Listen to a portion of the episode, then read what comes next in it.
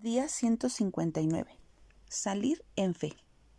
Que vuestra fe no esté fundada en la sabiduría de los hombres, sino en el poder de Dios. Primera de Corintios 2.5. Uno de los aspectos que puede evitar que nos consolidemos en la voluntad de Dios es ser renuentes a asumir riesgos. Preferimos ir a lo seguro, reuniendo tantos hechos como sea posible, analizar todas nuestras opciones y emprender algo solo si estamos razonablemente seguros del resultado. No queremos experimentar pérdidas o angustias y nos da miedo parecer insensatos o incompetentes, incurrir en dificultades financieras o enfrentar peligros físicos.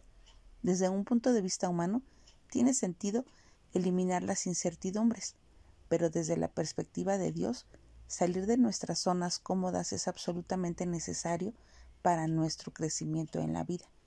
Por supuesto, desde el punto de vista del Señor, no hay verdadera incertidumbre, pues Él tiene control sobre todas las cosas y nunca dejará de cumplir sus propósitos.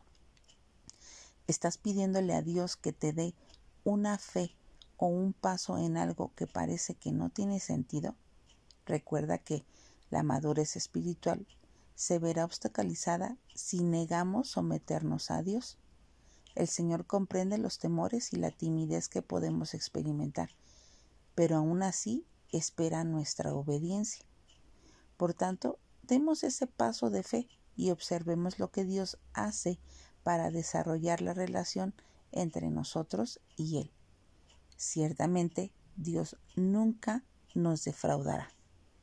Que nuestra oración hoy sea, Jesús, aunque no comprendo, te obedezco sabiendo que el centro de tu voluntad es el lugar más seguro en el que yo puedo estar.